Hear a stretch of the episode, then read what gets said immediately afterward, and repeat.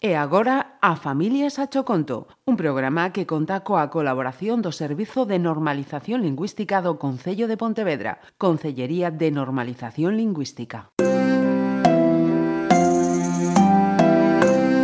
A Familias a Choconto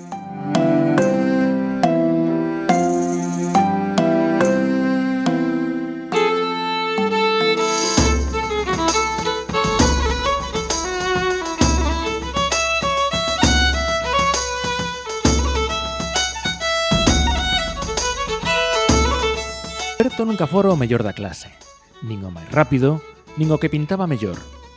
Aínda así, el tiña un don. Tiña unha imaginación abraiante.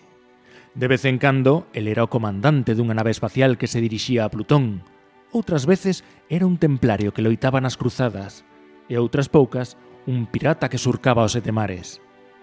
O que máis lle gostaba era imaginar que podía voar e que surcaba o ceo azul ollando para a terra en cada instante. Un día, saiu da casa ao atardecer e dirixiuse ao supermercado para mercar ovos, pan e mel. Cando chegou, unha terrible bruxa cortoulle o paso e díxolle que o comería con patacas. Vendos atrapado, decidiu botar man dos seus poderes. Pouco tempo despois, Un exército de cabaleiros templarios apareceron pola rúa do lado. Un grupo de piratas saiu dunha gran casa e unha nave espacial apareceu polo horizonte armada ata os dentes. Berto imaginou un arma e ao instante unha espada de prata apareceu na súa man.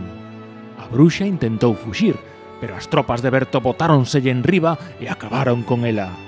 De repente, todo se tornou negro e Berto apareceu na cama suando sen parar. Todo fora un sono, un máxico sono.